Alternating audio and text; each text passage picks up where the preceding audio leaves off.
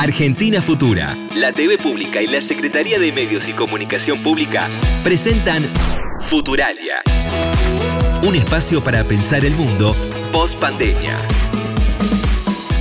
Si pensamos en nuestro futuro, tenemos que poner en la agenda uno de los mayores problemas globales, el cambio climático. Pero ¿cómo nos afecta el cambio climático? De muchas maneras. Una de esas es el calentamiento global, que trae sequías, olas de calor, tormentas asesinas, desaparición de glaciares y extinción de especies. Otra problemática ambiental que tenemos que atender hoy en el presente es la contaminación. Está claro que necesitamos encontrar una nueva manera de tratar la naturaleza, porque en ella también está nuestro futuro. Primero los presidentes tienen que cuidar el medio ambiente, porque hay, hay mucha gente que tira. Hay a veces que te olvidas de tirar tú mismo, que tú que decís que tienes que cuidar el medio ambiente, pero te olvidas de cuidarlo. Salvando el agua, quitando la basura, como de la playa. Cualquier cosa que sea plástico, eso sí lo contamina. No talando árboles y no matando animales. La naturaleza hay que cuidarla y la tienen que cuidar las generaciones que van a venir, todos las tienen que cuidar bien. Pues reciclando las cosas, no tirar, la, tirar los plásticos en los bosques, gastar menos energía. Sí, la selva va a desaparecer. Si no, si, si no contaminamos, no se va a ir. Pero si contaminamos, ahí sí se va a ir. Dejando que estén los autos y que, y que, y que en vez de, de que se conduzcan bicicletas. Creo que, que el mundo apunta al cuidado del medio ambiente. Que nosotros mismos podemos aprender a cuidar la naturaleza si sabemos la necesidad que tenemos de ella, porque dependemos de ella en cierto modo. No sé por qué se preocupan tanto en, ir a otro, a otro planeta para buscar un lugar para vivir, porque no arreglan el nuestro primero. Acabamos de escuchar una idea sencilla y sensata. Arreglar los problemas de nuestro planeta es mejor que buscar futuro en lugares remotos del sistema solar. ¿Qué pasa con el cambio climático? ¿Qué pasa con el cambio climático? La magíster en Ciencias Sociales, María Gabriela Merlinsky, y la arquitecta Andrea Catenazzi tienen algunas respuestas. Es un tema del cual ya tenemos alertas desde hace muchos años, porque tendemos a no relacionar aspectos que nos resultan lejanos a nuestra vida cotidiana con problemas que deberíamos enfrentar. Eso se llama disonancia cognitiva. Ah, no, le pasa a otro, sucede en otro lugar. Los huracanes son en el Pacífico, a mí no me van a tocar. Pero en estos dos últimos años hemos visto el impacto que tienen los eventos extremos en todas partes del mundo. En Argentina, en la selva amazónica, los incendios tan brutales del año pasado. Entonces empezamos a tomar conciencia que el cambio climático no es algo ajeno a nuestra vida y que sí nos impacta y nos impacta en forma significativa y nos va a impactar cada vez más a futuro si no tomamos medidas muy concretas para reducir esas emisiones de gases de efecto invernadero. Esto que estamos viendo, estos impactos del cambio climático, no es algo que de un futuro lejano, es hoy, hoy, este, sin querer eh, ir a, discursos este, alarmantes, eh, lo cierto es que el impacto que estamos viendo, lo estamos viendo hoy. Lo que todos los científicos dicen en todo el mundo es que lo que hace el cambio climático es hacer eventos extremos más intensos, eh, o sea, llueve más en un periodo más corto de tiempo, para traducirlo concretamente. ¿Cómo vamos a cuidar el ambiente? ¿Cómo vamos a cuidar el medio ambiente?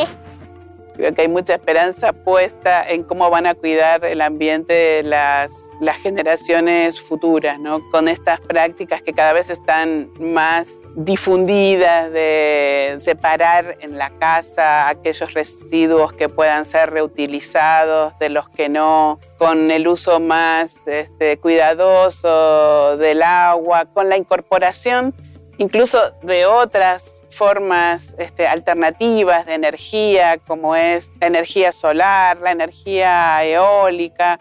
la manera que nosotros podamos cuidar el ambiente está mucho en, abrir a, nuevas formas de, energía renovable. Si pudiéramos, tuviéramos un botón para parar toda la emisión y lo apretáramos y para, el problema del cambio del clima seguiría. Entonces, adaptarnos quiere decir, hay cosas que ya cambiaron y tenemos que ver cómo transformar nuestras formas de vida y adaptarnos también en la educación ambiental. Tenemos que empezar a entender que nuestra vida depende de los ecosistemas somos ecodependientes. No podemos seguir pensando más que los humanos, a veces se dice el hombre, con una visión muy machista, ¿no? El hombre altera el planeta. Tenemos que empezar a hablar de los hombres y las mujeres, pero también de las clases sociales, de los grupos sociales, de las regiones, porque hay responsabilidades diferenciadas. Esos gases de efecto invernadero se acumularon por responsabilidad mayoritaria del norte global, que son los que más han emitido y sin embargo son los que menos van a ver afectados porque ya tienen políticas de adaptación. Bueno, todo eso tenemos que empezar a conversar si queremos prepararnos para este futuro tan incierto.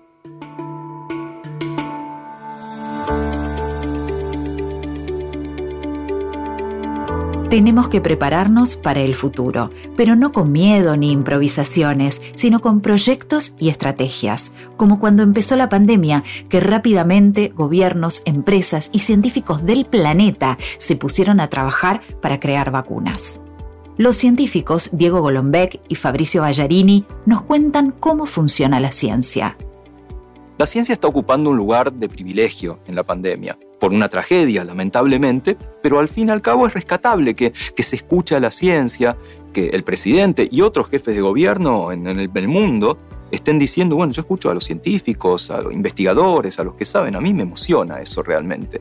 Estamos frente al tremendo experimento, el mayor experimento de la historia, en el cual todos los científicos, todas las científicas del mundo están pensando en una sola cosa, hace un año y medio. ¿Cómo hacer para que mi ciencia ayude al despelote en el cual estamos metidos. Me parece que hay muchas áreas salientes eh, que están en una cresta de la ola, sobre todo ahora con la pandemia, pero no solamente hay que ver esas áreas.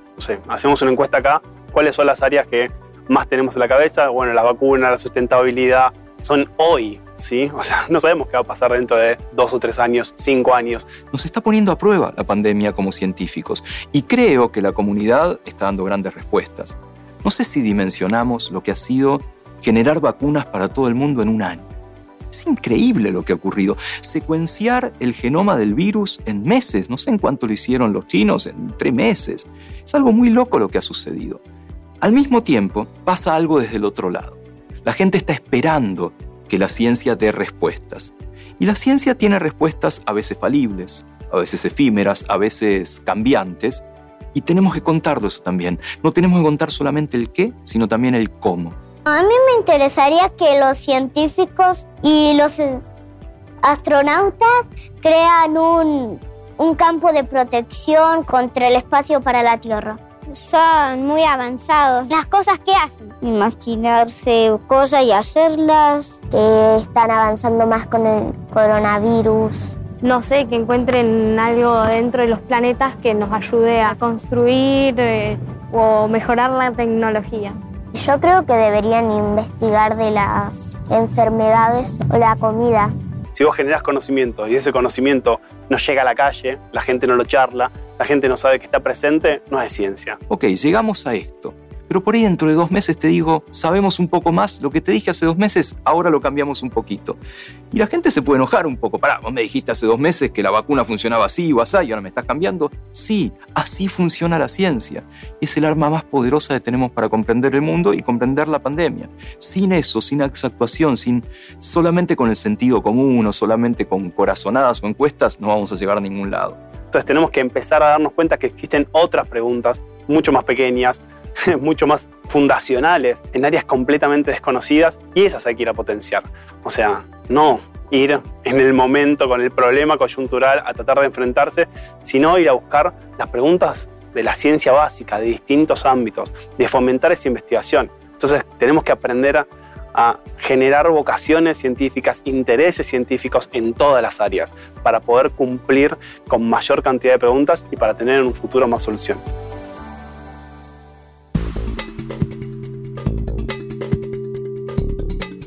El conocimiento es poder y la información se volvió un bien económico. Para que se den una idea, los datos son tan importantes que se los llama el nuevo petróleo de la era digital. Nunca se supo tanto sobre los consumidores como se sabe hoy, y eso se lo debemos a las métricas digitales. Cuando uno entra a una red social entrega un montón de datos y este fenómeno va a ir creciendo. Según un estudio de la International Data Corporation, en 2025 el individuo promedio se va a conectar a la red alrededor de 4.800 veces al día. Los me gusta, los retweets, las etiquetas, lo que compramos, lo que miramos, todo es información que les proveemos a las plataformas digitales. ¿Qué se hace con esos datos? Ese es un tema del presente y del futuro. Escuchemos a la economista Cecilia Ricap y a Diego Golombek. Evidentemente, si estamos viviendo en una economía digital, es decir, en una economía donde cada vez más se utilizan los datos para producir esta inteligencia digital, esta información sobre nosotros, pero a nivel agregado, que permite crear cambios en las plataformas que consumimos para que las consumamos mucho más, que cambia qué nos ofrece Amazon o qué nos ofrece Mercado Libre y que conociendo nuestros datos pueden inferir que vamos a consumir después y nos mandan un mail de, che, ¿por qué no mirás esta oferta? Seguro que es para vos y que seguro ese mail va a ser distinto del mail que reciba otra persona. Esos datos, ese, ese producto del, del análisis de nuestros datos, lo que termina haciendo es que ese valor nos, se genere para la empresa. ¿Cómo usan los datos las plataformas digitales? ¿Cómo usan nuestros datos las plataformas digitales? El dato individual mío de qué consumo cada día, yo no se lo podría vender a nadie como tal.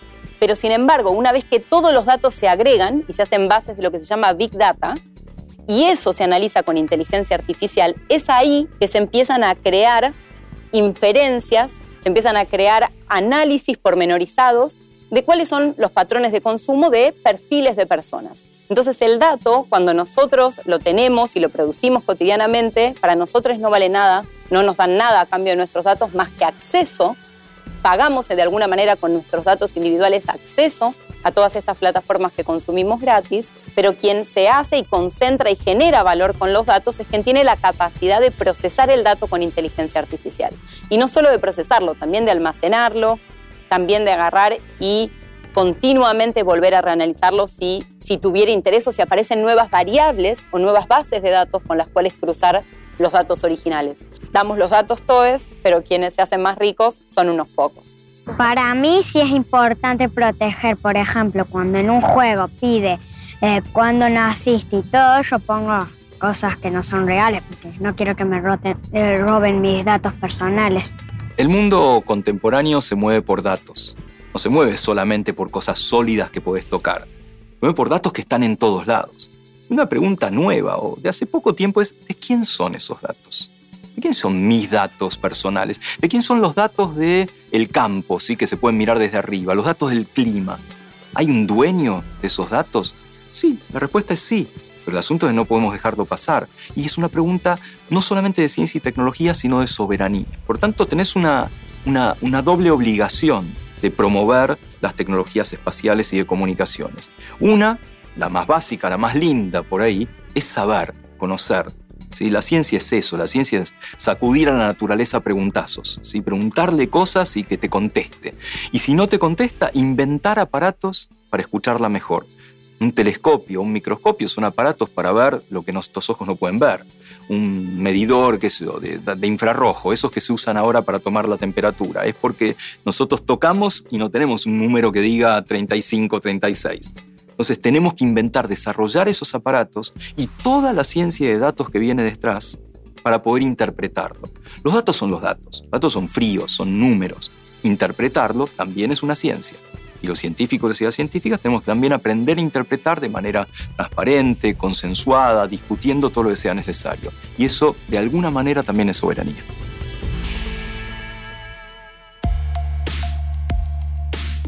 Un futuro soberano. Eso suena muy bien. ¿Qué más nos podemos imaginar sobre nuestro futuro? Le preguntamos esto a algunos de los científicos y académicos que participaron en Futuralia. Fabricio Ballarini, Alejandro Grimson y Nahuel Sosa, y esto fue lo que nos dijeron.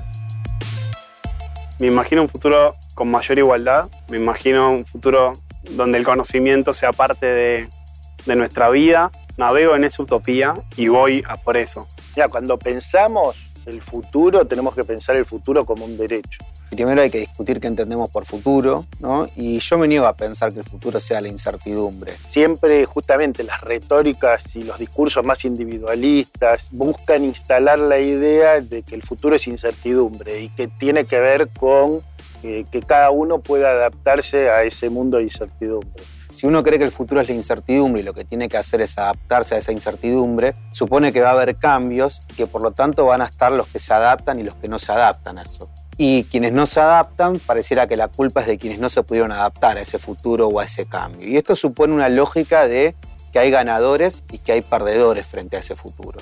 Ahora, si nosotros pensamos que hay un colectivo, que hay una sociedad, que hay un Estado, ese colectivo, ese Estado, tiene que generar un mínimo de certezas, de que no vas a quedar completamente afuera, no vas a quedar excluido, no vas a quedar eh, sin atención, o sea, un mínimo de, de protección. En ese sentido, el futuro es un derecho.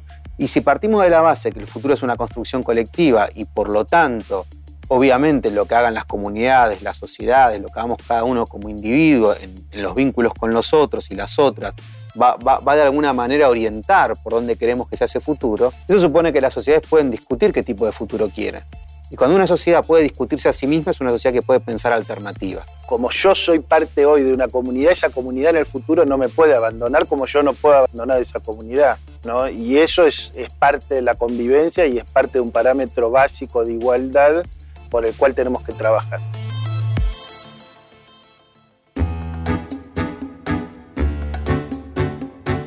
Los niños y las niñas de hoy, adultos del mañana, futuros trabajadores, también tienen preguntas. ¿De qué vamos a trabajar en el futuro? ¿De qué vamos a trabajar en el futuro? ¿De qué vamos a trabajar en el futuro? María Esperanza Casullo y la Tony Domínguez nos responden. ¿De qué vamos a trabajar en el futuro? Lo van a contestar ustedes en el futuro. Yo creo que vamos a laburar eh, con las computadoras, vamos a tener que amigarnos con la, con la nueva tecnología. Algunas cosas sabemos, es muy probable que en el futuro trabajemos de, haciendo programación, es muy probable que trabajemos en algo relacionado a las ciencias de la salud y al cuidado de la salud. E incluso pienso eh, amigarnos con cyborgs, con personas que ya no sean personas, que sean robots, con funciones que ya no cumplan los humanos. ¿En el futuro todo lo va a hacer la tecnología? Uy, ojalá que no. Nunca es todo la tecnología. No sé, ojalá que, que no nos volvamos prescindibles. Ojalá que, que sigamos con la posibilidad de, de, transformar las cosas y de encontrarnos para hacerlo. La tecnología siempre tiene que trabajar coordinada y ordenada por una mente humana. No es la tecnología que se impone, sino que es un mundo que existe en el cual se incorporan tecnologías que van transformando y al mismo tiempo son incorporadas a ese mundo. La sociedad no vive al margen de la tecnología, ni la tecnología al margen de la sociedad. Esas innovaciones son incorporadas en procesos lentos y no es la tecnología la que marca completamente las épocas. Siempre hay aspectos de la cultura, de la sociedad, de la economía. ¿La gente va a vivir más aislada? Es una buena pregunta. En realidad pienso que, que la, la, condición humana es la de encontrarse con otros. La gente no quiere estar sola, la gente quiere estar acompañada. Y que las condiciones pueden cambiar, pero si queremos que el futuro sea mejor, en realidad no, no deberíamos vivir aislados. No, yo creo que, que, no, que no. Creo que es una parte de la condición humana juntarse con gente, vivir con otros, compartir con otros. No hay nada que a una persona le guste más que estar con otras personas. Es la, la experiencia que, que buscamos. La pandemia nos enseñó que la soledad no es lo que nosotros deseamos, es lo que se nos impone en un momento de emergencia no queremos vivir solos, queremos vivir colectivamente, queremos vivir con nuestros afectos. ¿Vamos a competir con los robots? Vamos a competir con los robots. La primera respuesta fácil es que siempre alguien va a tener que producir robots y va a tener que pensar cómo tienen que ser los circuitos, cuáles tienen que ser los programas, va a tener que escribir código. No, es imposible que todas las tareas pasen a ser reemplazadas por robots. Para mí no, no vamos a competir con los robots ya que nosotros los vamos a programar si es que existen alguna vez. En aquellas actividades que compitamos con los robots, probablemente ganen los robots. Si hay que hacer una tarea muy mecánica, poner tornillos, son mejores, son más rápidos, no se cansan. Creo que tendemos a, a convivir, creo que hay cosas que la van a reemplazar, pero muchas cosas que es imposible que las reemplace el robot, por lo menos ojalá, ese es mi deseo. Pero hay un montón de tareas hasta ahora que solamente las puede hacer una, una persona humana. Cuidar a un bebé, dar clases, ser maestro, ser médico, ser enfermero. ¿Va a volver toda la normalidad o va a seguir así? Vamos a construir otra forma colectivamente de qué es eso que llamamos lo normal. No es volver a, a cómo era la vida de antes, es construir también los parámetros de cómo queremos que sea la vida entre todas y todos en el futuro. ¿Se, van a acabar los besos en el futuro? No, para nada. Ay, espero que no. Lo único que espero es que no. Los besos nunca se van a acabar. Creo que lo que más extraño de la pandemia es justamente el saludo con un beso. Así que espero que no. Hay una idea tecnológica del futuro, pero los besos nunca se van a acabar. ¿Qué te puedo decir? No van a cambiar. Esperemos que los besos y los abrazos sigan existiendo como, como fue siempre, digamos, porque es un poco la base de todo lo que somos nosotros. Y es que es, no voy a dejar de abrazar ni de besar a la gente que realmente amo. Nunca vamos a poder dejar de interactuar con los otros o con las otras. Hay como una fantasía tecnológica de que el futuro implicaría distancia corporal con conectividad tecnológica, pero eso es totalmente antihumano. Uy, el futuro para mí es como un sol, como un día más nuevo que todos los días que pasamos juntos. Todos los días que pasamos juntos se me guardan en la cabeza y después los, los vuelvo a sacar y se me vuelve todo un lugar más lindo.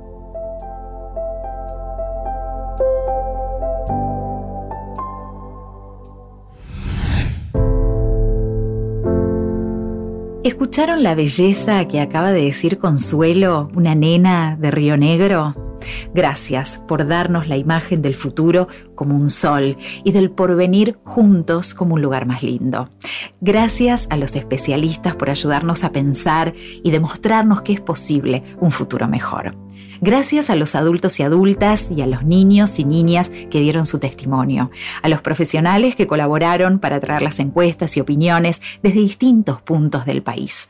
Recordemos las conclusiones de nuestro primer capítulo. El futuro no es inexorable, sino que se construye. La tecnología está para servirnos y no para reemplazarnos. Y el futuro lo construimos entre todos y todas con el fin de tener más derechos. Cuidemos el planeta. Hasta pronto. Nos encontramos en el futuro. Futuralia. Es una producción de Argentina Futura, la TV Pública y la Secretaría de Medios y Comunicación Pública.